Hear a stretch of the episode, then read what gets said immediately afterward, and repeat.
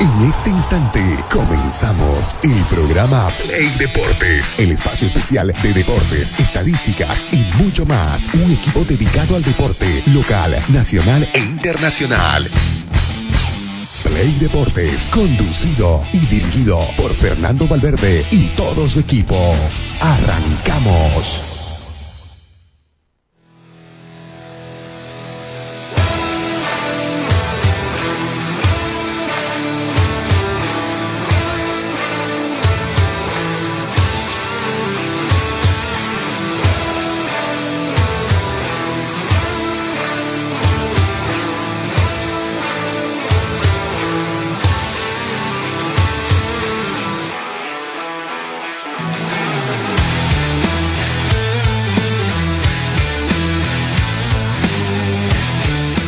Tal? ¿Qué tal? Sean todos bienvenidos, tengan un buen día aquí cuando ya es viernes, viernes, viernes 25 de agosto, increíble, ya estamos llegando a fin de mes, a nada de entrar al mes de la primavera, al mes del amor, al mes de Santa Cruz de la Sierra, correcto, el mes de septiembre está nada más y nada menos que a la vuelta de la esquina. Bueno, y como es viernes, también tenemos mucha información aquí para llevarles en Play Deportes, lo que nos viene dejando esta fecha número 25 de la división profesional. Blooming eh, no puede. Se le complica eh, jugando en la liga más que todo. No, Blooming cae ante un Real Santa Cruz que no ganaba hace varios partidos, ante un Real Santa Cruz que demostraba muchísimas falencias, muchísimas debilidades y Blooming, al parecer, el día de ayer se termina ganando solo con errores muy propios, con errores que se pudieron haber evitado. Y bueno, Blooming tambalea y se va al receso con una dura derrota y a recapacitar, a reflexionar y nuevamente a ponerse a trabajar para afrontar lo que va a ser eh, después del receso los compromisos que restan porque ya entran en la etapa final del torneo de la división profesional. No, Mientras que por el otro lado Real Tomayapo sacó una gran ventaja o una gran diferencia en Cochabamba, en Quillacollo para ser más específico, al derrotar al conjunto de Aurora. Bueno, eso y mucho más la tendrá aquí en Play Deporte. No, no solamente eso, sino también lo que viene aconteciendo en el fútbol internacional, lo que viene siendo Oriente Petrolero con su compromiso el día de hoy ante Guavira, la selección boliviana que ya trabaja en la ciudad de La Paz pensando en lo que va a ser el amistoso de aquí a dos días, el día domingo. Rally Codasur, ayer fue la largada simbólica de este gran rally que obviamente es de los más competitivos a nivel Sudamérica. Y no, muchísimo más. Fútbol internacional, el fútbol árabe que ahora se va a hablar muchísimo en lo que viene siendo el fútbol de ese país. Te damos el saludo, Miguel, que nos acompañas en la jornada de hoy. ¿Qué tal, querido Franco? ¿Cómo están? Eh, ¿Qué tal a toda la gente que se está comenzando a sumar a través de Radio Expresión 106.6 FM y también a través de nuestras plataformas digitales. ¿no? Estamos en vivo en Facebook por si quiere ir y también darse una pasada por nuestra página donde usted tiene la mejor información minuto a minuto del mundo del deporte. A todo lo que decías también tenemos eh, que hablar de la acción, las acciones de las grandes ligas. ¿no? Hoy retorna la Premier, el Chelsea tiene partido, la primera división de España también eh, hay un partido interesante entre el Celta y el Real Madrid y también retorna la Bundesliga. ¿no? Eso sumado a la acción que hay en la división profesional entre Oriente Petrolero y Guavirá en el Ramón Tabucha Aguilera a las 8 de la noche, así que hay mucho que hablar por delante. Exactamente, y también le vamos a dar el saludo a nuestro director Fernando Valverde, que también nos acompaña a la jornada. ¿Cómo estás, Fernando? ¿Cómo anda Franco, Miguel, Pedro, gente de Deporte? Buenos días. Bien, bien, con toda la energía, un poco desvelado, pero bueno, eh, feliz, como tiene que ser. Eh, ya ustedes dieron los temas que tenemos en menú para este día viernes. Eh, y bueno, el desvelo anoche, con, le decía con satisfacción para aquellos que siguen el deporte tuerca, con la largada simbólica, eh, pasó la medianoche, claro, eran 118, son 118 los coches que ahora están en competencia y uno a uno pasaron por la rampa de salida ayer en el Cambódromo. Eh, muy buena cantidad de gente. Eso por ahí como que no, no, se sintió el paso del tiempo, el paso de la hora, pero ya está toda la fiesta lista, toda la fiesta encendida para lo que es el Rally Codasur, Rally Santa Cruz, válido por la cuarta fecha del calendario sudamericano de rally y que se va a correr en suelo cruceño. Una gran fiesta, definitivamente tuerca. Una vez al año se corre y cada año superan en cuanto a expectativa. Este año, en cuanto a la cantidad de pilotos eh, de alto nivel boliviano, es eh, lo que más llama la atención. Eh, así que bueno, vamos a repasar detalles de esto más adelante. Pero no se olviden muchachos que es viernes, es viernes y el cuerpo lo sabe es viernes y la información lo sabe, es viernes y algunos seguimos a dieta, así que, bueno, levantar los ánimos, a estar eh, encendidos desde muy temprano, nosotros intentamos eso desde la 106.6 FM Radio Expresión, para toda la gente que nos sigue, un gran saludo, de lunes a viernes, usted ya sabe, estamos a través de esta onda eh, de radio y además a través de nuestras redes sociales, ¿no? ¿Hay música de viernes, Pedro, algo? Bueno, vamos a tratar de, de poner alguna musiquita de viernes, ¿no? Yendo a la pausa. La primera que vamos a realizar en el programa, ya para que cuando retornemos empecemos con toda la información. Vamos a la pausa y ya retornamos.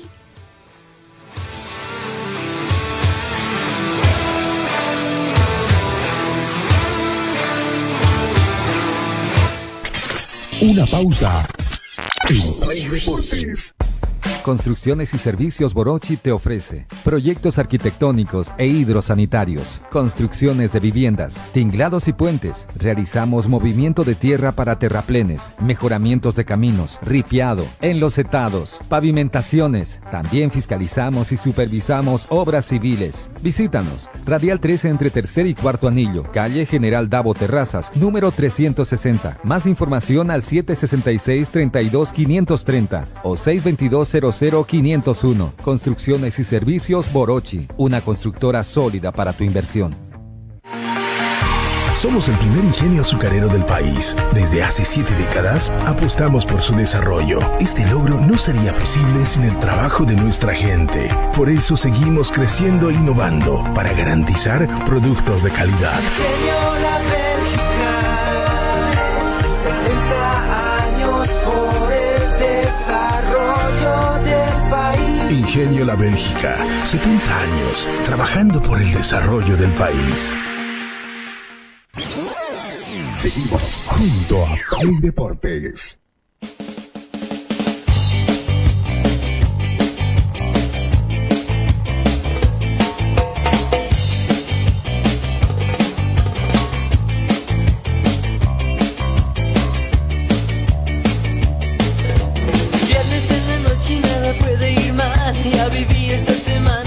Bueno, ahí vamos, ahí vamos, con la energía que, el cuerpo se entere de que es viernes, ¿no? A pesar del trabajo, que todavía muchos trabajan viernes, muchos trabajan sábado y hasta domingo, pero bueno, el cuerpo que se ambiente a la jornada de lo que significa hoy, viernes 25 de agosto, como lo mencioné, el último viernes eh, prácticamente del mes, ya eh, entramos a septiembre, como lo mencioné, mes de la primavera, mes de Santa Cruz sobre todo, ¿no? Eh, septiembre ya sin duda alguna ya llegando a una etapa final del año, el último cuarto por así decirlo del año 2023. Así como también... Qué buen tema ese, ¿no? Sí, sí. Característico de viernes, ¿no? Sí, sí, lo menciona mucho en la letra, ¿no? Pero bueno. ¿Quién, eh, canta, ¿quién canta eso? Jade. Jade. A ver, a ver, dale un poquito más a Jade. hoy, ¿Quién será la vida de Jade hoy por hoy, no? Bueno, qué buena pregunta, ¿no? A ver, vamos a tratar de, de corroborar la información de qué es la vida de Jade, ¿no?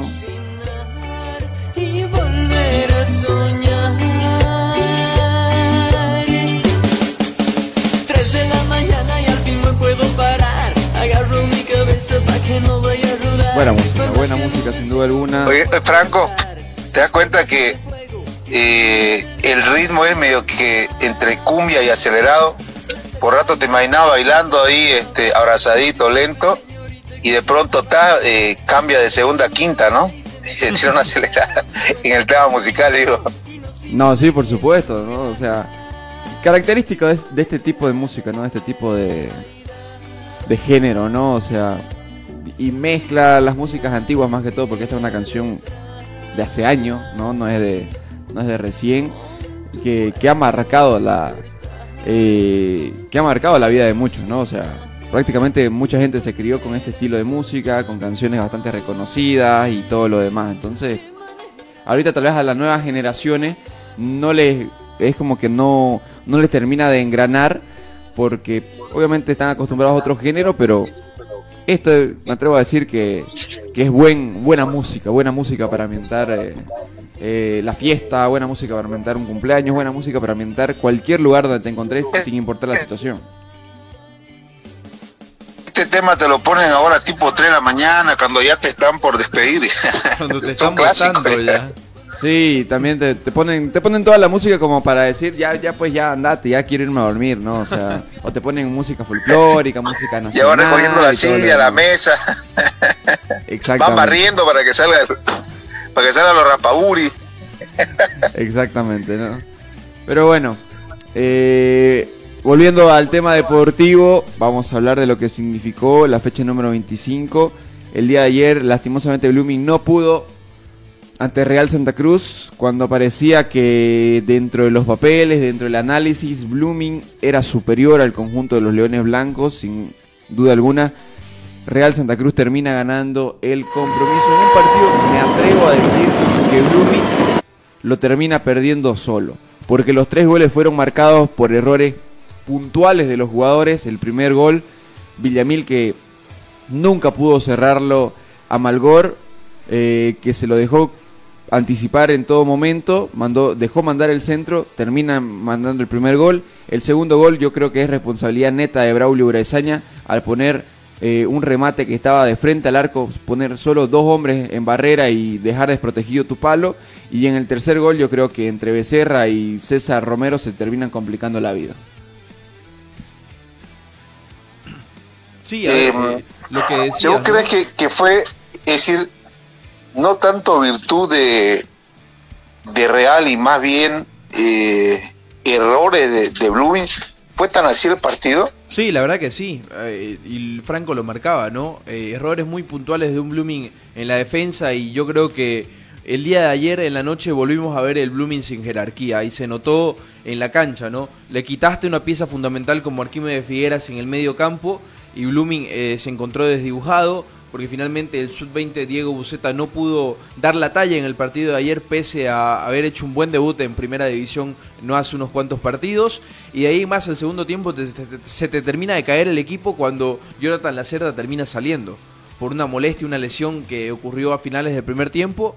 Y es lo que te digo, volvimos a ver ese Blooming sin jerarquía en la zona defensiva, con muy poco eh, Real Santa Cruz terminó sacando adelante el partido pese a venir de un momento complicado, ¿no? Porque siempre es complicado cuando terminás de cambiar de entrenador, cuando se te desarme el equipo. Aparte, venías de una goleada dura ante Oriente Petrolero.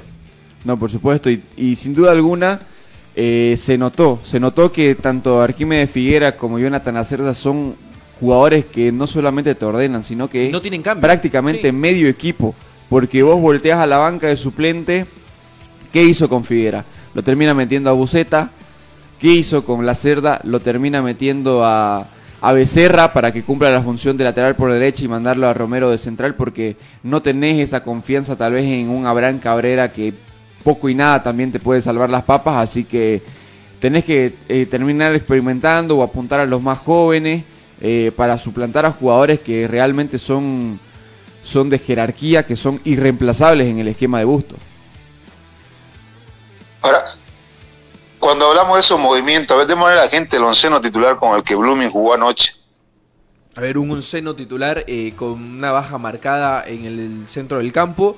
Blooming salió con Braulio Reseña en portería, César Romero como lateral derecho, Richard Gómez y Jonathan Lacerda los centrales y Jaime Villamil el lateral izquierdo. En el centro del campo, lo, veníamos hablando, el sub-20 Buceta, acompañado con Pedro Siles, por la derecha Arismendi, también Sinisterra, Juan Carlos Arce y César Menacho en punta.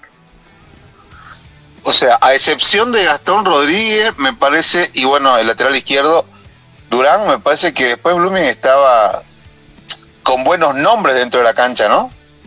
Pero te das cuenta que esos buenos nombres no terminan de engranar, sino si le sacás a los jugadores que terminás sacando o que al final no, no, ingresaron en el compromiso, ¿no? O sea, eh, lo de Villamil, sin duda alguna, para mi gusto, desastroso. Yo creo que el punto más bajo que tuvo Blooming en todo el partido fue Villamil, sin duda alguna, eh, muy mal lo de Villamil. Luego lo de Romero también demostró muchas caries, muchas falencias jugando tanto como lateral como de central. Y mucho más se notó cuando salió eh, Jonathan Lacerda, ¿no? O sea, se quedó solo, se quedó como referente, sin duda alguna, muy mal. También Menacho, ni que se diga, no te hacía un pase, no te hacía bien. Y lo de Braulio Graezaña, al menos en el tiro libre, completamente neta responsabilidad del guardameta. ¿Vos crees semejante bombazo que le plantó el bombita? Pero es que no podés poner dos hombres en barrera y dejar desprotegido tu palo. Ves que la pelota está de... por la distancia en la que estaba, ¿no? Claro, está de... y además está de frente. O sea, está de frente, vos sabés que ese va a ser un remate al arco. Peor si ves al pateador, vos decís, pues este va a rematar al arco. No es como un conejo arce que lo ves y decía, no, pues este va a mandar centro, te pongo dos hombres en barrera. No, lo vio que era el bombita, estaba perfilado para rematar al arco, pones dos hombres en barrera eh, pero protegiendo tu palo derecho y dejando el lado izquierdo como para que remate y vos la intentás sacar, pero sin embargo te la termina clavando ahí. Y bueno, la individualidad de los que ya marcaron ustedes estuvieron mal, eh, pero a nivel grupal, ¿no salva el funcionamiento que Blumen ya venía agarrando a nivel grupal? No, sin duda alguna se vio mucha falencia, no hubo esa conexión entre los jugadores. Como te digo, eh, hasta el Conejo Arce erraba en el control, erraba en los pases, pelotas muy profundas que no llegaban sus compañeros. Yo creo que Blooming llega al gol por individualidades o, trata de mostrar un buen juego por tema de individualidades. Fernando Arismendi eh, nuevamente bastante bien, Pedro Siles también intentaron hacer, para mi gusto, los dos jugadores que más trataron de jugar en el, en el plantel de Blooming, pero sin embargo, eh, con dos jugadores que, que tratan de hacer lo que pueden eh, no te va a alcanzar. Sinisterra por momentos tuvo destello, como te digo, el Conejo Arce también en muy bajo nivel, después lo demás Buceta perdido en la cancha, la defensa ni qué se diga, se salió Jonathan la cerda y quedó mucho más perdida de lo que ya estaba, entonces muchas falencias en el conjunto de Blooming. Y ahora, ¿cuál es la lectura? ¿Por qué, por qué Blooming entra así a ese pozo de rendimiento de golpe? Digo, porque realmente venía mostrando una idea, ¿no? Y es lo que, lo que yo te digo y lo que mantengo, ¿no? Eh, el día de ayer era un Blooming sin jerarquía en la zona defensiva y este es un Blooming parecido al que vimos en la primera etapa del año. Claro, porque justamente no está la cerda, no está Figuera y obviamente ya volvés a entrar en el... Ahí hablas, ahí hablas de dos jugadores que eran los puntos eh, más altos en Blooming. Claro, y, y, obviamente estás hablando de jugadores que son el 50% del equipo, pero antes de ello estaba por, por, por lo menos Rafiña que con Gastón que medio que te querían salvar las papas, pero ahora no estaban ni ellos, entonces tenías cuatro bajas completamente siempre, importantes. Siempre, quedabas mal parado atrás. Eh, claro. ese blooming de, mitad de, comienzo a mitad de año siempre quedabas mal parado atrás. Claro, pero cuando, pero cuando ibas al ataque generaba sensaciones de peligro. Ayer Blooming ni eso, entró Gastón Rodríguez y, y en la primera pelota que tocó la mandó a la tribuna prácticamente, entonces desde ahí te dabas cuenta de que Gastón Rodríguez entró más que todo por necesidad que por que por eh, tratar de recuperarlo, ¿no? Y, entró bastante dolido, que se notaba en el calentamiento, que mucho se tocaba la parte posterior de la pierna, que esto, que lo otro, y como te digo, Gastón Rodríguez entra más que todo por necesidad para tratar de darle vuelta al marcador. Y ahora también yo creo que eh, dentro de Real Santa Cruz hay una muy buena eh, lectura del nuevo técnico, del que termina debutando, porque creo que terminó considerando lo que a Blooming le había hecho daño ante Always Ready. Hablábamos de un Always Ready con jugadores bastante rápidos y a las espaldas de los jugadores, eh, sobre todo en el lateral derecho de César Romero, podía sacar ventaja e incluso pese a, la derrota terminó sacando ventaja en ese punto, ¿no? Y el técnico de Real Santa Cruz hizo lo mismo. Puso jugadores bastante rápidos en el ataque. En el primer tiempo queda pagando una vez más César Romero jugando de lateral derecho ante Fabricio Moreno y entre Shiloh Ayeluf. Y ahora a eso también le sumás eh, que por el lado izquierdo Blooming eh, tuvo una baja significativa como la de Denilson Durán. Sí, porque a eso iba, ¿no? Eh, ¿Cuál fue la virtud real para ganar? Sí, porque por ahí uno, uno cuando escucha y lee, Blooming se ganó solo, después que eh, algo, alguna virtud tuvo que haber tenido el equipo, algo, ¿no? Sí, la virtud fue aprovechar los errores de Blooming. Sí, aparte. A velocidad. Sí, pero puso, el técnico puso los hombres de, los, los hombres aptos para este partido, ¿no? Puso hombres bastante rapiditos y en el segundo tiempo cuando vio que ya eh, podía aprovechar los espacios de Blooming, lo termina metiendo a Guillermo Denis Beltrán que se hizo un holgorio por el sector izquierdo de, de, Blooming. Claro, porque si analizamos, el primer gol de Real Santa Cruz llega de la nada, porque Blooming dominaba el partido, porque Blooming era el que más intentaba. Sí, llegó, y llegó el mejor momento de Y aprovechó eh, una velocidad de Malgor que le saca mucha ventaja a Villamil. Encuentran un gol de casualidad, David Blooming desdibujado, perdido dentro del terreno de juego y ahí es donde Real Santa Cruz aprovecha esa virtud sabiendo de que le podía ganar en velocidad y otra vez un César Romero que se le nota en la cara la frustración cuando no puede eh, llegar a marcar a su, a su adversario o al menos cuando le terminan ganando en velocidad. Sí, después del gol de Real Santa Cruz, que como decís, creo que llega en el, mejor momento de Blooming, porque Blooming eh, los primeros 15 minutos fue dominador del partido, del primer tiempo, tenía las ocasiones y era el que buscaba el arco del equipo contrario. De ahí en más el gol termina eh, cayéndose Blooming quizás en lo anímico, y terminó siendo muy monótono el ataque de Blooming en la primera etapa, ¿no? Era un pase cruzado de Juan Carlos Arce buscando las espaldas del lateral izquierdo y muchas veces incluso esos pases terminaban siendo errados, ¿no? Terminaban quedando muy largos. También hay que destacar, eh, yo creo que el nivel de, de, Brian López en Real Santa Cruz, un, central, eh, si bien lo perdiste a Danco García, yo creo que eh, no se siente tanto la ausencia en ese tema porque también tenés un central de jerarquía en el plantel.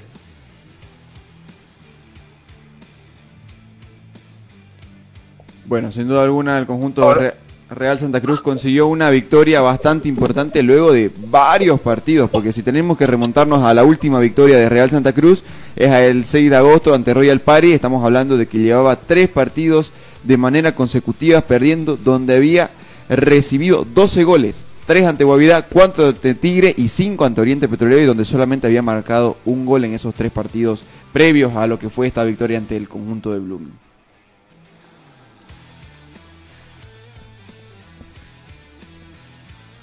Bueno, y por su parte un Blooming que venía invicto hace cuatro partidos, ¿no? Dos victorias ante Bacadíes en Pando por la Copa de la División Profesional y ante Always Ready por la misma competición. Y también quizás eh, una manchita ahí, el empate de local eh, por, la, por el torneo Todos contra Todos ante Atlético Palmaflor en Santa Cruz de la Sierra. Y el empate que había conseguido justo esta semana, el día lunes, ante Real Tomayapo en la ciudad de Tarija. Bueno, por eso es que el panorama pintaba a Blooming como claro favorito porque eh, ya le habías ganado un equipo como el Ready, le habías remontado el marcador, habías ganado de visitante ante Bacadíes y le termina sucediendo lo mismo que contra Palma Flor, ¿no? Yo creo que exceso de confianza tal vez o, o creer que con el nombre ya lo ganaste el partido por el mal momento que venía pasando Real Santa Cruz, pero bueno, son cosas de fútbol y Blooming va a tener que va a tener todo el receso para poder eh, replantearse y volver a armar el equipo para recuperar jugadores importantes, seguramente Gastón Rodríguez, eh, no sé si Rafinha también ya podría volver para después del parate, que son jugadores que yo sé que le van a terminar de aportar mucho al conjunto de Blooming. Ahora, ahora la pregunta es en real, ¿no? ¿Cómo puede ser que hace algunos días Oriente eh, el encaje 5 y hoy eh, Real encaje 3 a Blooming? O sea, ¿Cuál es la explicación? Eso es lo que uno, intenta, o por lo menos intento buscar eh, alguna explicación en ese sentido, ¿no? Blooming no fue efectivo como Oriente. Oriente desde el primer minuto salió a comérselo a Real Santa Cruz y en la primera oportunidad clara que tuvo la mandó a guardar. Oriente no te perdonó ese partido.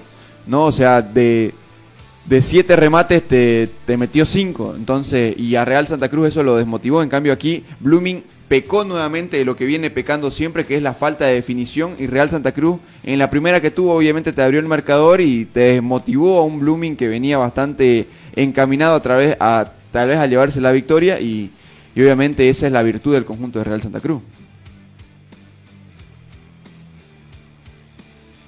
Y Oriente, si te podía hacer más, lo, claro. Exactamente, a eso me voy, ¿no? O sea, la efectividad que tuvo Oriente Petrolero en ese partido fue, fue bien marcada. En cambio aquí Blooming, como te mencioné, desde tuvo la iniciativa, pero nunca pudo concretar ninguna ocasión clara de gol. O sea, y, Real Santa Cruz en la primera que tuvo te la mandó a guardar. Y eso obviamente te termina golpeando anímicamente y te termina desmoronando. Bueno, lo cierto es que Blooming cayó ante el conjunto de Real Santa Cruz y bueno, Real Santa Cruz como que respira un poquito en el debut de su nuevo entrenador. Estamos hablando del señor Miguel Ángel Sazú, que al parecer la frase técnico nuevo eh, debuta con victoria o escobita, nueva barre bien y todo lo demás. Entonces Real Santa Cruz termina llevándose o quedándose con las tres unidades en el estadio Ramón Tawichi Aguilera. Pero no fue el único compromiso que se jugó la jornada de ayer, porque también se vio otra sorpresa. Esta sí para mí es sorpresa, porque el conjunto de Real Tomayapo le termina remontando el partido a Aurora y le termina ganando por dos tantos contra uno. El conjunto de Aurora comenzaba ganando con gol de Sebastián Saracho en los 20 minutos y ya en el segundo tiempo un Real Tomayapo dispuesto a ir a, conseguir la victoria lo termina consiguiendo con Miguel Graneros a los 52 y un golazo de Juan Orellana a los 77 minutos, cosa que en el primer tiempo le habían, para mi gusto, le habrían anulado un gol completamente válido al conjunto tarijeño.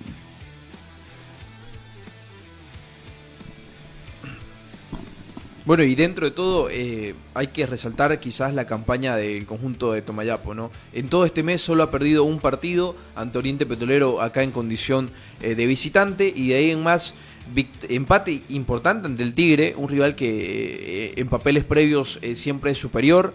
De ahí la victoria Oriente Petrolero por un tanto contra cero. El empate a Blooming quizás eh, de lo peorcito que se puede ver en cuanto al rendimiento en Real Tomayapo. Y el día de ayer una sorpresiva victoria ante un Aurora que venía bien y bien encaminado en Copa Sudamericana. Un Real Tomayapo que por momento cayó al tema del descenso todos parecían que de ahí ya no se, todo, o todos pensaban que de ahí ya no se iba a levantar, pero sin embargo empezó a engranar victoria tras victoria, empate importantes de local, de visitante y bueno, terminó escapando hasta la zona del, de Copa Sudamericana, ¿no? Vamos a ver si, si no termina quedándose con un torneo internacional y bajándolo a Blooming, que es por el momento el que tiene el último cupo de, de Copa Sudamericana.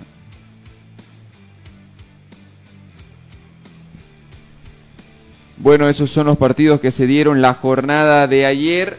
Para hoy continúa la fecha de la división profesional, la número 25, con un solitario partido a partir de las 20 horas. Estamos hablando de nuevo enfrentamiento de equipos cruceños, Oriente Petrolero, que estará recibiendo al conjunto de Guavirá.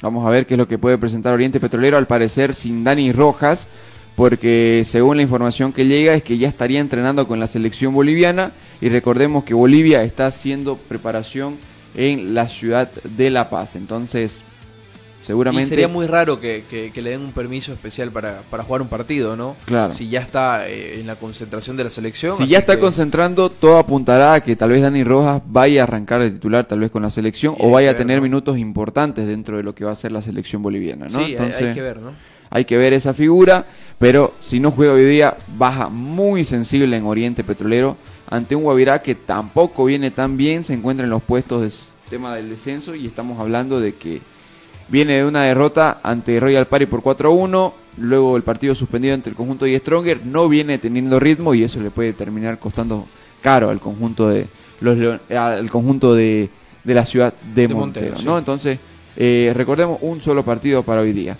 Vamos a ir a un nuevo corte, a la pausa, para que cuando retornemos sigamos con el análisis de la fecha número 25, que es lo que nos dejó esta fecha número Habló 25. Puché también. Exactamente. Hay notas para, para el partido Oriente Petrolero con Guavirá, pero eso lo vamos a ver después de la pausa.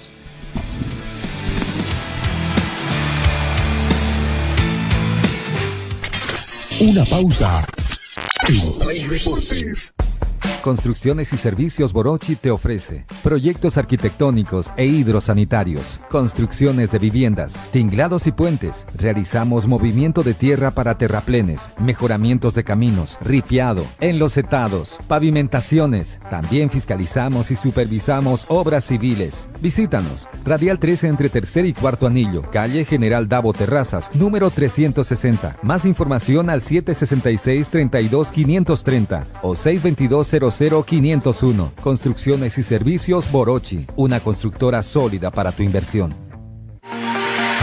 Somos el primer ingenio azucarero del país. Desde hace siete décadas apostamos por su desarrollo. Este logro no sería posible sin el trabajo de nuestra gente. Por eso seguimos creciendo e innovando para garantizar productos de calidad. Ingenio La Bélgica, 70 años desarrollo del país. Ingenio La Bélgica, 70 años trabajando por el desarrollo del país. Seguimos junto a Play Deportes.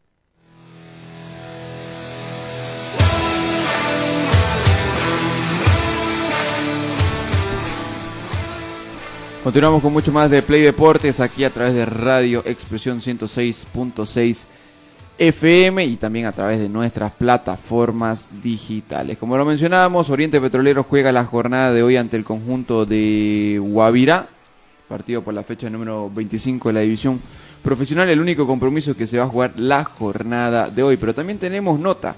Habló el entrenador del conjunto refinero, estamos hablando de Antonio Puche. Vamos a ver qué es lo que decía previo a lo que va a ser el enfrentamiento de esta noche. Bueno, los últimos resultados estamos yendo todo mejor, es cierto, da confianza, es cierto, pero eso no da resultado el, eh, mañana en el partido, eso no significa nada. Mañana es una nueva guerra eh, y un nuevo partido que tenemos que afrontar con toda la, con todo el trabajo del mundo, con toda la humildad del mundo y con todo el sacrificio del mundo. Bueno, en fútbol nunca sabes. Yo, yo soy de los que opinan que, que, cada partido es un mundo, cada partido puede ocurrir una cosa, en un primer minuto puede pasar algo, en un sentido o en otro, y cada partido es una historia. Está claro que el, que el, que el ganar te da confianza, el hacer goles te da confianza, es cierto, pero no hay garantía de nada. Mañana, repito, que vamos a tener una guerra importante. Bueno, eh, estamos dando pasos, que es importante. Estamos dando pasos y yo veo, sobre todo lo que veo es jugadores que quieren hacer cosas. Eso es muy importante, que tienen intención de hacer cosas. Eso para mí es vital. Entonces veo, veo muchachos que están yendo de cabeza cosas que queremos y en ese sentido en el trabajo estoy, estoy satisfecho porque estamos dando pasos. Pero bueno, no tenemos que seguir y y afrontar este último partido antes del parón con, con una intensidad y con una agresividad eh, del 100%. Yo no pienso en nada de eso. vamos, no rotundo. El que piense en eso está equivocado.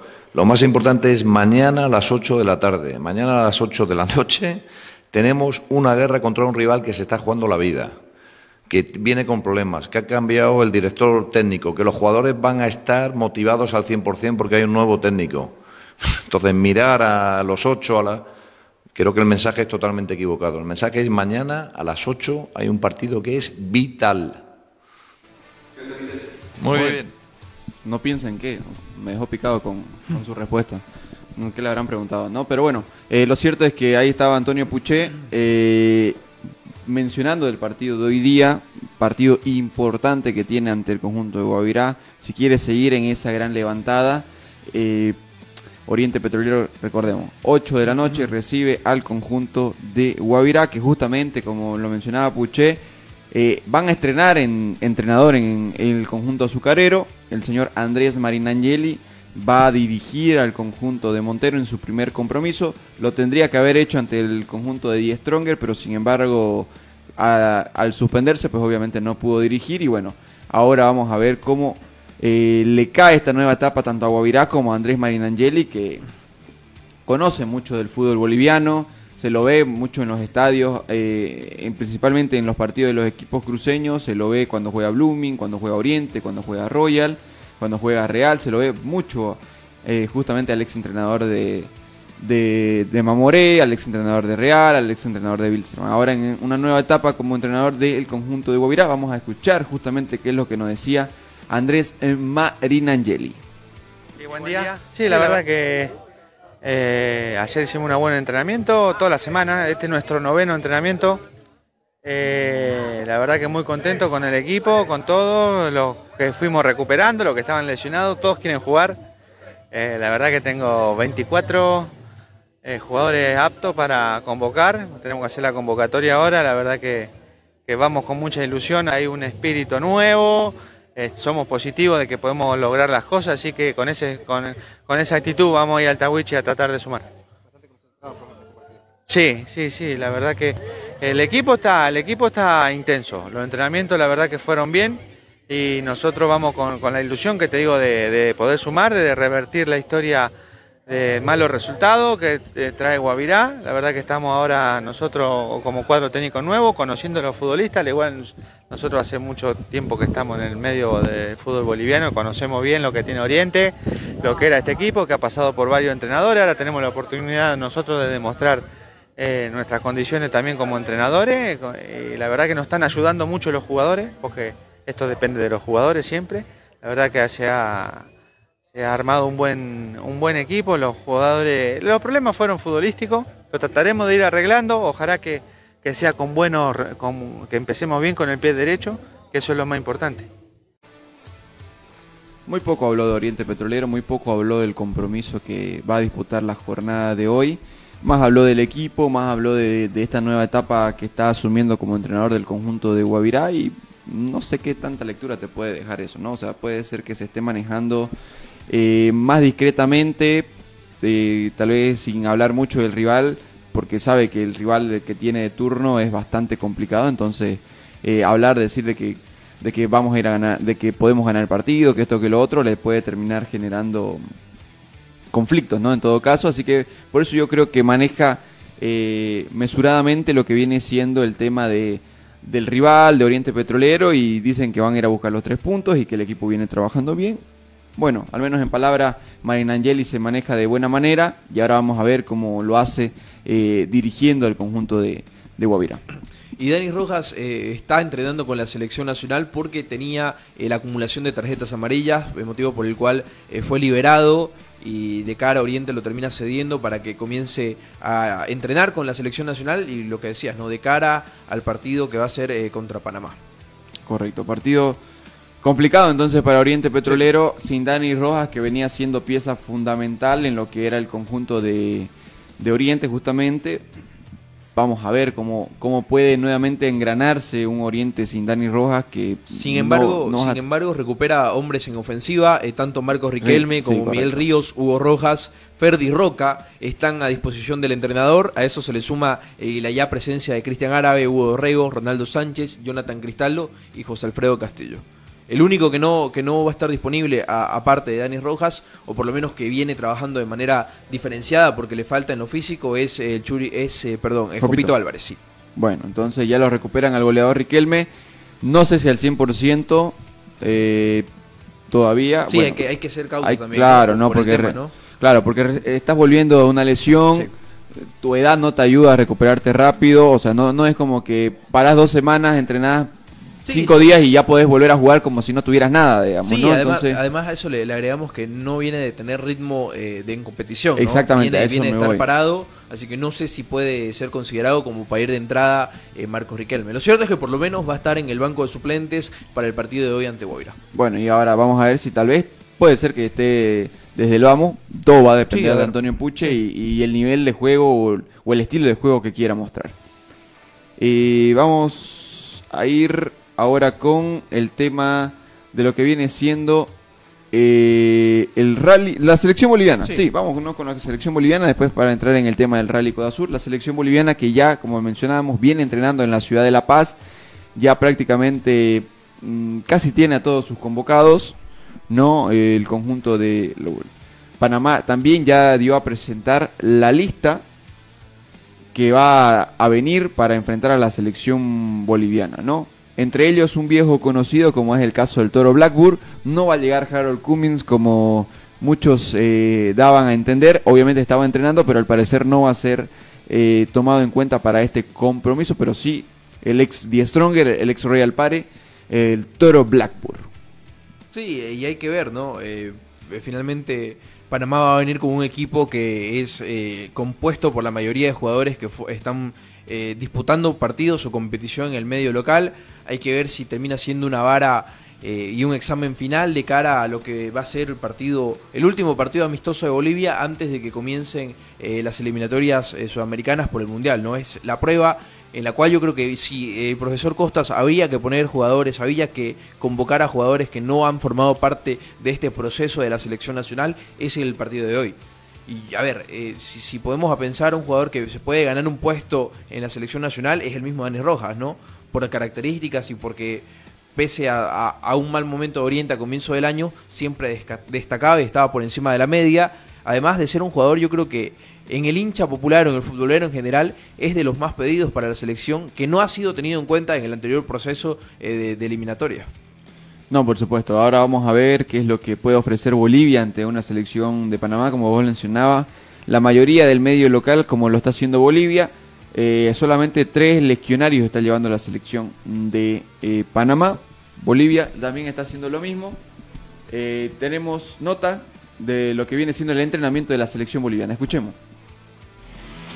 La selección nacional tuvo su primer entrenamiento en el centro de alto rendimiento en Ananda. Para ello, Gustavo Costas alista un equipo totalmente renovado para enfrentar a Panamá este domingo. La verdad que hay que aprovechar las oportunidades. Como le dije, somos hartos, hartos jóvenes. Yo creo que es el futuro de Bolivia. Espero eh, ganar experiencia, que es lo, que uno busca y todos los jóvenes. Es uno de mis mejores momentos que, que tengo en el fútbol.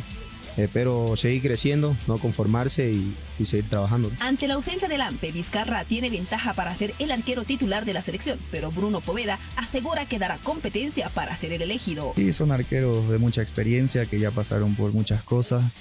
Eh, bueno, gracias a Dios yo también tuve la oportunidad de disputar ya algunos partidos, entrar en ritmo y ojalá no pueda tener algunos minutos, ¿no? siempre peleando una competición sana con, los otros arqueros. La confianza que tiene el entrenador ¿no? en, el, en el material boliviano que hay, eh, muchas personas nos menosprecian, pero nosotros sabemos lo que valemos el profe se está dando cuenta del potencial que hay aquí en Bolivia, tanto en las personas ya más experimentadas como en los jóvenes que están surgiendo. De la misma manera, en el ataque, sin Martins y Algarañaz, Enzo Monteiro afina puntería. Bien, bien, me sentí muy bien, eh, me abrieron las puertas bien y bueno, eh, es un grupo muy unido. Hacer goles, hacer goles. De los 22 jugadores convocados a la selección nacional, 13 podrían debutar este fin de semana en Cochabamba frente a Panamá.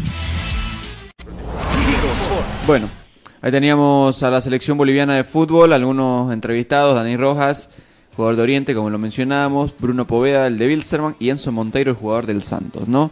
De los legionarios que vino, eh, son cuatro, si no me equivoco. A, mí me sale el nombre, no sé si, si me va a faltar alguno. Los tres del Santos. Terceros, Enzo Monteiro, Fernando Nava, y ahí en más, eh, no sé si. Zabala. Zabala. ¿Zabala está convocado? Sí, ¿no? Zabala está, convocado, entonces sí, los tres del Santos y el que está en Atlético Paranaense. Correcto, ahí están. Claro, es que estos jugadores no están teniendo minutos en primera. No, tienen equipos en la sub-20. Eh, Exactamente, vienen, vienen de la. Correcto, vienen de la sub-20 y por eso es que, que no se hacen mucho problema en prestar a estos jugadores. No es como un Marcelo Martins, no es como un. Eh, de, eh, Dani Bejarano, no son como estos jugadores que están en un equipo eh, principal. Y que está en competencia. Y que están en competencia, y que son jugadores importantes que no los van a soltar así por así. En cambio, un, un torneo sub-20 tenés con qué reemplazarlo, ¿no? Entonces, por eso es que estos muchachos llegan, son el futuro de la selección. El profe Gustavo Costa seguramente les va a dar minutos a todos para que empiecen a foguearse, para que empiecen a agarrar ritmo. Y qué mejor que ante una selección de Panamá que también viene mixturadita, pero ojito que Panamá no deja de ser una selección fuerte. Estamos hablando del último eh, subcampeón de la Copa Oro y también del último campeón del torneo Esperanzas de Tulón en sub-23.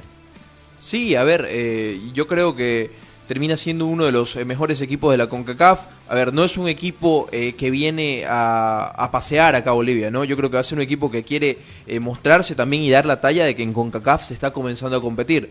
No es una, una selección como eh, ya Bolivia ha tenido amistosos como Guyana, como Haití. Estamos hablando de un nivel medio, no sé si comparado a selecciones de Conmebol, como venía teniendo amistosos Bolivia, pero obviamente va a ser una linda prueba para que el seleccionado comience a probar jugadores. Eh, ¿Quién te dice si no algún jugador te puede eh, marcar la diferencia en el partido contra Panamá y de ahí más se mete a la lista para los partidos ya oficiales ante Brasil y Argentina? No, por supuesto. O sea, de los jugadores que para mi gusto, deberían empezar a marcar diferencia para quedarse en la selección. Yo creo que está Dani Roja, está el mismo Víctor Ábrego para hacerse un, espacio, yo creo. Es una posición en la cual Bolivia tiene muy pocas alternativas, ¿no? A ver, de afuera lo puedes sumar a Marcelo Moreno Martins, lo puedes sumar a, si querés, a Carmelo Garañaz, y de ahí más un delantero eh, centro de área, te, te queda muy poco, ¿no? Lo cierto es que, querido Franco, eh, Bolivia va a jugar el día domingo 27 de agosto. Estamos hablando de acá dos días en el estadio Félix Capriles de Cochabamba a partir de las 4 de la tarde. Exactamente. Así como también se va transmitir el partido a través de la página oficial de la Federación Boliviana de Fútbol, de la fanpage, eh, lo que viene siendo el compromiso, ¿no? Sí, correcto, ¿no? Eh, se va a transmitir el partido. A ver, eh, un tema polémico, el de derechos de televisación, y hay que ver si, si finalmente se termina arreglando, qué alternativa va a buscar eh, la federación con el canal del fútbol o a través de qué plataforma va a terminar de transmitir los partidos. Y si que lo termine, al, o al menos este partido yo creo que debería ser la gran prueba dentro del medio ver, local. Te queda muy poco, porque ¿cuántos son los partidos de, de eliminatoria? El, el, partido de eliminatoria ante, ante Ya es el 12 de septiembre ante Argentina. Poco, ¿no? Claro, o sea, yo creo que este partido ya creo que debería tomarlo como prueba de fuego. Y, este porque partido, claro, porque ante Chile lo tomaste de Chilevisión, lo tomaste de otras cadenas televisivas que al fin y al cabo no sos vos el que la está manejando. Entonces yo creo que este partido ante Panamá debería ser el partido para que Bolivia es la última prueba, ¿no? Claro, es la última prueba. si no querés hacer papelón ante Argentina... Exactamente, porque es Argentina tu próximo rival. Sí, si no querés hacer un papelón ante Argentina en cuanto a la transmisión y todo, ¿no? El precio de las entradas, preferencia 225 para la gente que nos mira a través de Facebook, general 125 y curva 75 bolivianos. ¿Elevado o accesible? Digo yo, eh, en el tema de la televisación... Eh, bueno, no, no, de repente para no estar en, eh, en este tema, eh, podías venderlo, digamos. Y, eh, y, que se encargue gente que realmente esté capacitada o, es que o ya que, tenés el Sí, es que, es que está pidiendo un precio muy elevado la federación. Para lo que, para lo por lo menos que... para lo que ofrecen las empresas y lo que se tiene entendido es que la federación pide un monto que las empresas no están dispuestas a pagar por eh, la transmisión de la de los partidos de la selección boliviana, ¿no? Pero te van a tener una buena transmisión también. Claro, le entregas un buen producto a la gente. Ahora, lo, lo que la federación ahora, está apostando es que ellos mismos generen claro, el producto. Porque ahora ese producto que ellos van a generar te tiene un costo aparte. Sí. En cambio, antes entonces, pagabas tu mensualidad con tu televisación y tenías los partidos de la selección. Y ahora que... yo creo que 50 partidos por partido va a tener que ser. Pero, o... Entonces tenés que tratar de, bueno, de de darle un buen producto a la gente. Sí, sí. porque si, a ver, con, con, este, ya de cara a las eliminatorias, eh, si tenés otro papelón como el que pasaste con el partido que se jugó en, en Arabia, si no me equivoco, sí. eh, la gente no, o sea, Claro, porque no al va a fin, adquirir su... No, no lo claro, adquirir, sí, porque al fin y al cabo, al fin y al cabo, como les mencioné, el partido ante Ecuador y ante Chile lo manejaron empresas internacionales, por eso es que salió prácticamente bien y eso, porque lo manejaron hubo, desde hubo afuera. problemas eh, Claro. en el partido contra Chile. También, Exactamente. Y ahora vos lo manejas, no, pues te sale un desastre. ¿no? Entonces vamos a ver si la gente está dispuesta a pagar un monto aparte para ver a la selección boliviana o, o con esta estrategia más bien terminás alejando al hincha. Sí, pero ¿sabes por pero... dónde también eh, lo va a tener el partido? Por si quiere buscar otra alternativa y esto solo va a ser un relato de audio. Eh, como soy deporte, nosotros nos vamos a ir a la ciudad de Cochabamba a transmitir el partido el día domingo y también lo va a tener acá por la página de Play Deportes, la transmisión del partido eh, de manera conjunta, las dos páginas obviamente aliadas. Le vamos a transmitir el partido y recalcamos, ¿no? Solo audio el domingo a las 4 de la tarde. Vamos a estar ahí en el Félix Capriles en las tribunas del estadio y también todo lo que hace la repercusión post partido. Claro, la repetición. Eh, el resumen el por partido. Hay la... que ver si los protagonistas hablan. Claro, porque recordemos que la última vez ante Chile, eh, obviamente fue un poco complicado el acceso a los protagonistas. Incluso eh, muy pocos terminaron hablando una vez finalizado el partido. Así que todo eso lo va a tener acá en la página de Play Deportes también. Bueno, ahí está completita la información sobre la selección boliviana que ya se prepara el día domingo para enfrentar a la selección de Panamá. ¿No? Y eh, también partidos de Copa Libertadores, finalizó la primera, los partidos de ida de los cuartos de final de la Comebol Libertadores. Bolívar en primera instancia cayó ante el Inter de Porto Alegre por un tanto contra cero. Luego Boca Junior y Racing igualaron 0 a 0. Deportivo Pereira, para mí ya está completamente eliminado, cayó ante el conjunto de Palmeiras por 4 goles contra 0 en Colombia. Y el día de ayer Fluminense derrotó a Olimpia por dos tantos contra cero. También tenemos los resultados en Copa Sudamericana. Corinthians le ganó a Estudiantes de La Plata por un tanto contra cero. Botafogo y Defensa y Justicia empataron 1 a 1. Fortaleza derrotó a América Mineiro por 3 a 1. Y la Liga de Quito derrotó al Sao Paulo por 2 a 1. Resultados bastante ajustaditos. Eh, para mi gusto, yo creo que no hay un claro eh, Ah, favorito. llaves, claro, ¿no? todas las llaves están Si completamente querés, la, abiertas. la única donde hay una diferencia marcada es entre América Mineiro y Fortaleza. Pero son América equipos Mineiro, brasileros. sí, sí, son equipos brasileños, obviamente. Un América Mineiro que está último en el Brasileirao y un Fortaleza que está en posiciones de, de competencia internacional, ¿no? Quizás de ahí en más los otros partidos bastante peleados y van a haber eh, partidos de vuelta en Sudamericana y tanto en Libertadores eh, bastante interesantes la semana que viene. Exactamente, ¿no? Vamos a ver qué es lo que sucede. La próxima semana Bolívar se juega el todo por el todo en lo que viene siendo el torneo internacional. Vamos a ir al último corte para que cuando retornemos ya hablemos un poco de lo que significó el Rally Codasur la jornada ayer, eh, corrido, eh, la presentación en el Cambódromo. Ya retornamos.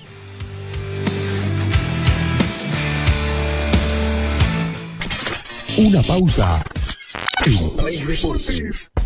Construcciones y Servicios Borochi te ofrece proyectos arquitectónicos e hidrosanitarios, construcciones de viviendas, tinglados y puentes. Realizamos movimiento de tierra para terraplenes, mejoramientos de caminos, ripiado, enlosetados, pavimentaciones. También fiscalizamos y supervisamos obras civiles. Visítanos. Radial 13 entre tercer y cuarto anillo, calle General Davo Terrazas, número 360. Más información al 766 32 530 o 622 00 501. Construcciones y servicios Borochi, una constructora sólida para tu inversión. Somos el primer ingenio azucarero del país. Desde hace siete décadas apostamos por su desarrollo. Este logro no sería posible sin el trabajo de nuestra gente. Por eso seguimos creciendo e innovando para garantizar productos de calidad. Ingenio La Bélgica, 70 años por el desarrollo. Ingenio La Bélgica, 70 años trabajando por el desarrollo del país. Seguimos junto a Play Deportes.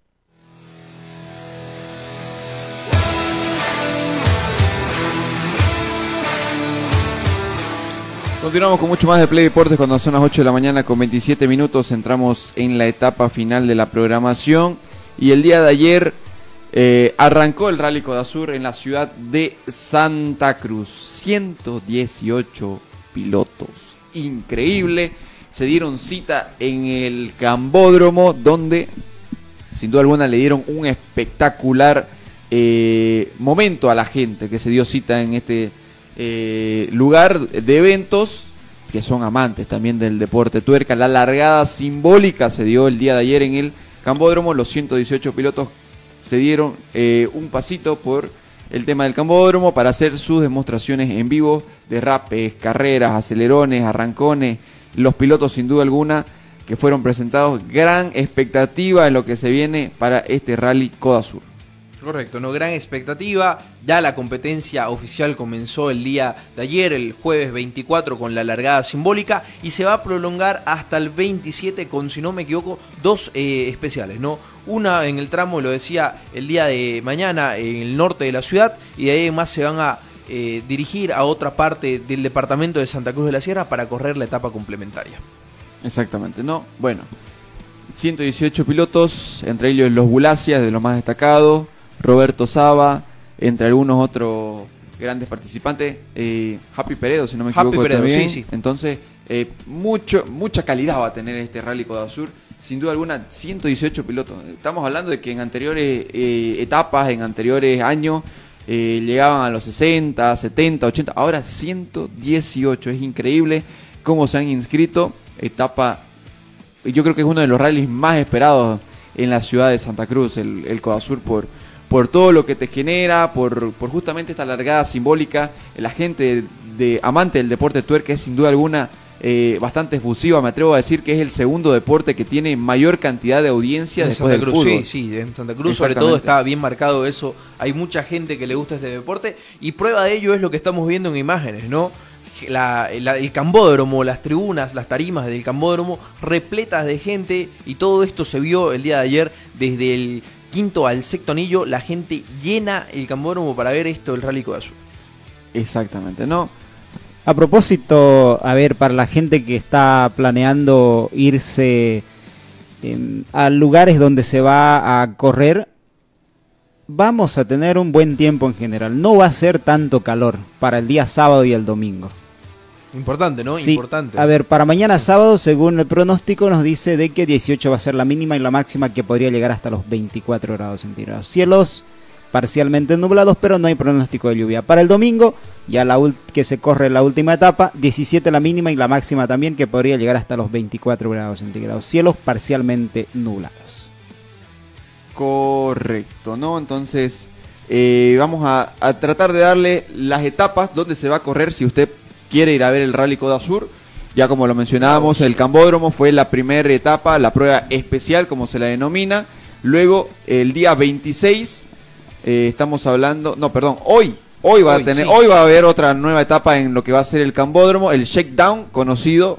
eh, va a haber nuevamente en el, en el Cambódromo, si usted quiere darse cita, nuevamente van a estar los pilotos haciendo demostraciones. dos actividades hoy. Exactamente. Como- hoy do- dos actividades eh, como parte de, de la agenda del Rally Cora Sur. Lo que decías, el viernes 25, hoy en la noche, el Shakedown desde las 2 y media hasta las 4 de la tarde. Y una especial de un kilómetro. Y correcto, y una especial de un kilómetro. Y también el mismo viernes, hoy en la noche, una súper especial nocturna desde las 7 de la noche en el Cambódromo. Exactamente. Así que interesante, si la, la gente quiere darse cita, obviamente eh, eh, aconsejarle a la gente, como siempre, que guarde sus precauciones, que esté, eh, obviamente, expectando este deporte desde los lugares permitidos. Eh, evidentemente se quiere evitar tragedias, así que la gente también respete las señales, respete las reglas de los organizadores, porque por algo las ponen.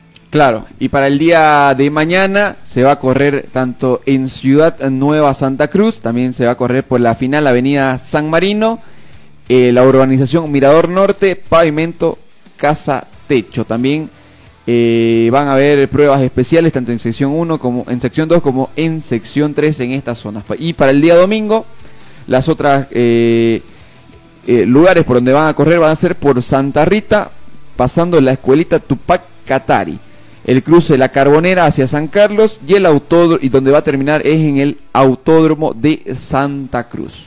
No, estamos hablando de varios kilometrajes que se van a correr. Por ejemplo, el día sábado se va a correr eh, un total de 338 kilómetros y el día domingo un total de 220, 261. Claro, lindo, lindo, tiene Sí. mucho tiempo para disfrutar de este deporte, como decía, ¿no? De los más populares, eh, a nuestro parecer, el segundo deporte más popular en Santa Cruz, que aglutina mucha gente y obviamente no va a ser la excepción este año, ¿no? Más pilotos y nos imaginamos que la repercusión en la gente va a ser mucho más también. Exactamente, Rally Coda Sur, ya sabe. eh, hoy nuevamente una prueba en el Cambódromo y ya desde el día de mañana se empieza a correr por carretera. Y también tenemos, si no me equivoco, las palabras del presidente de la federación, si no me equivoco, de la Federación Española de Fútbol, que salió envuelto por ese beso que le dio a una jugadora en la final de la Copa del Mundo. Escuchemos qué nos decía. asunto del beso, que he dicho que es libre, que es mutuo, que es consentido, pero que obviamente pues también tengo que pedir disculpas por el contexto en el que se produjo. Sí, no estoy fuera del mundo y sé que me he equivocado también en eso. ¿Pero creen ustedes que eso es para sufrir la cacería que estoy sufriendo? ¿Sinceramente lo creen? Otra cosa es lo que uno tenga que decir públicamente, pero ¿ustedes creen que es para esta cacería? ¿Para que pidan mi dimisión? ¿Es tan grave como para que yo me vaya habiendo hecho la mejor gestión de la historia del fútbol español? ¿Ustedes creen que, que tengo que dimitir? Pues les voy a decir algo. No voy a dimitir. No voy a dimitir. No voy a dimitir. No voy a dimitir. No voy a dimitir. Bueno, se escuchaba mucho que iba a renunciar el presidente, de que iba a presentar su renuncia ante esta gran polémica que surgió dentro de lo que viene siendo el tema de la final de la Copa del Mundo, pero ya lo escuchamos, no va a renunciar, es lo que indica el presidente, y ante esto la jugadora que ju- justamente eh, obtuvo el beso del presidente salió con una polémica foto mm, apoyando posiblemente a lo que sucedió, obviamente eh, dando a entender de que a ella no le afectó que tanto, de que fue consensuado. consensuado y la foto dice, o sea, sale con una foto de su pierna con un hashtag diciendo no hay verano sin beso, ¿no? Bueno, ¿no? A ver, eh, polémico en cuanto a lo que ha sucedido, lo que ha generado en la prensa. Finalmente ya eh, la palabra oficial del presidente de la Real Federación Española de Fútbol la dio el día de ayer. Dice que no va a demitir y va a continuar en el cargo, pese a tener muchos eh, contrarios a esto, ¿no? Mucha gente que estaba especulando y eh, pidiendo también la cabeza del presidente. Exactamente. Pero bueno, al parecer a la jugadora Jenny Hermoso, esto Y le bajó, como le que bajó, ¿no? termina, Sí, le termina no le termina afectando mucho en lo personal y también termina con este mensaje yo creo que dándole un apoyo al presidente Rubiales. Y antes de irnos, querido Franco, ¿te parece si damos el menú para el día y la tarde de hoy? Hay mucho partido, ya lo habíamos mencionado, eh, por división profesional, Oriente Petrolero, 8 de la noche ante Guavirá. También la Premier League vuelve en su jornada número 3. El Chelsea a las 3 de la tarde enfrenta a Luton Town, un equipo recién ascendido. Y también hay fútbol en España. Exactamente, fútbol internacional, increíble lo que se viene, lo que se va a dar este fin de semana en el fútbol internacional, la Premier League, la eh, la Bundesliga, la Liga La Serie A Española, la. Serie A, ¿no? Entonces estamos hablando de, de partidos importantísimos. Y el Sí, partido de la por- selección. eh, bueno, por la Liga Santander de España, hoy también, pero 3 de la tarde con 30 minutos, el Real Madrid va a visitar al Celta de Vigo.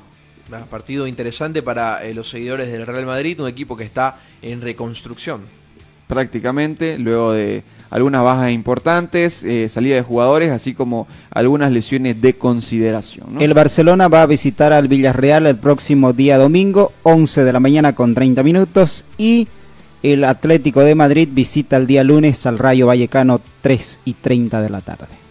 Bueno, Los partidos más importantes en la Liga Española, una de las ligas más interesantes del mundo. Eh, también el día de mañana, Arsenal a las 10 de la mañana contra el Fulham, Manchester United a la misma hora contra el Nottingham Forest y completando la jornada de Premier, el Sheffield a las 9 el día domingo contra el Manchester City y el Newcastle 11 y media ante el Liverpool. También tenemos los partidos más importantes de la Serie A de Italia. Eh, a ver, la Roma va a visitar a Gelas Verona mañana 14 con 45. A la misma hora el Milan con el Torino. El día domingo 12 del mediodía con 30 minutos. Juventus recibe a Bolonia. El Napoli va a visitar al Sassuolo 14 con 45 el día domingo. Y el Inter visita al Cagliari el día lunes 14 con 45. Bueno, ahí tiene el menú completito de lo que va a suceder el fin de semana. Y aquí nos dan el pequeño aviso de que no nos olvidemos que Mohamed Salah se puede ir al fútbol de Arabia Saudita, ¿no? Al Al Ittihad, el equipo donde ya está Karim Benzema, donde Y está es, N'Golo al parecer Kanté. es el jugador que está pidiendo Nuno Espíritu Santo. Sí, correcto. ¿no? Y Como lo mencionábamos ayer, ¿no? El jugador mejor pagado de la Liga de Arabia. Por encima de Cristiano y por encima de Benzema. Claro, pero aquí sale a decir Fabrizio Romano, el famoso periodista eh, encargado de los fichajes, dice de que Jurgen Klopp anuncia de que Mohamed Salah no se irá porque no está a la venta. Al Ittihad no tenemos una oferta. Mohamed Salah es jugador de Liverpool y para todas las cosas que hacemos es esencial. Si hubiera algo, la respuesta sería no. Mo está 100% comprometido con el Liverpool, nada de qué hablar y él eh, es nuestro jugador, así que realmente no hay nada que decir. No son Bueno. es la información que saca Fabrizio Romano Hay sobre ver- las declaraciones de Jurgen Klopp. Hay que ver si 300 millones no le cambian eh, el modo a Salah y cambian eh, su futuro, ¿no? Porque ya hemos visto en este mercado de fichajes, sobre todo, que un salario elevado por parte del fútbol árabe te puede cambiar mucho. Hemos visto el caso de Neymar, hemos visto casos de otros jugadores bastante jóvenes que han decidido irse a Arabia por el tema netamente económico. Exactamente. Bueno, esto ha sido todo por hoy. No se olvide repasar, eh, entrar a nuestra página Play Deportes, donde ahí va a tener también la mejor información deportiva al instante. El resumen del compromiso del día de ayer de Blooming contra Real Santa Cruz ya está ahí. También lo va a tener el de hoy día entre Oriente Petrolero y el conjunto de Guavirá. Lo que viene sucediendo, el menú de los partidos, lo que viene sucediendo también el Rally Codasur. Y el partido de Bolivia. Y exactamente, el partido de Bolivia también lo va a tener a través de la página de Play Deportes, todo lo que va a significar el partido y post partido. Seguramente entrevista con los hinchas y si se puede también vamos a tratar de sacar la palabra de los protagonistas. Muy bien, esto ha sido todo por hoy. Será hasta el día lunes donde nos encontraremos con muchísima más información aquí en Play Deporte. Cuídese, que tenga feliz fin de semana. Chau, chau. Chau, chau.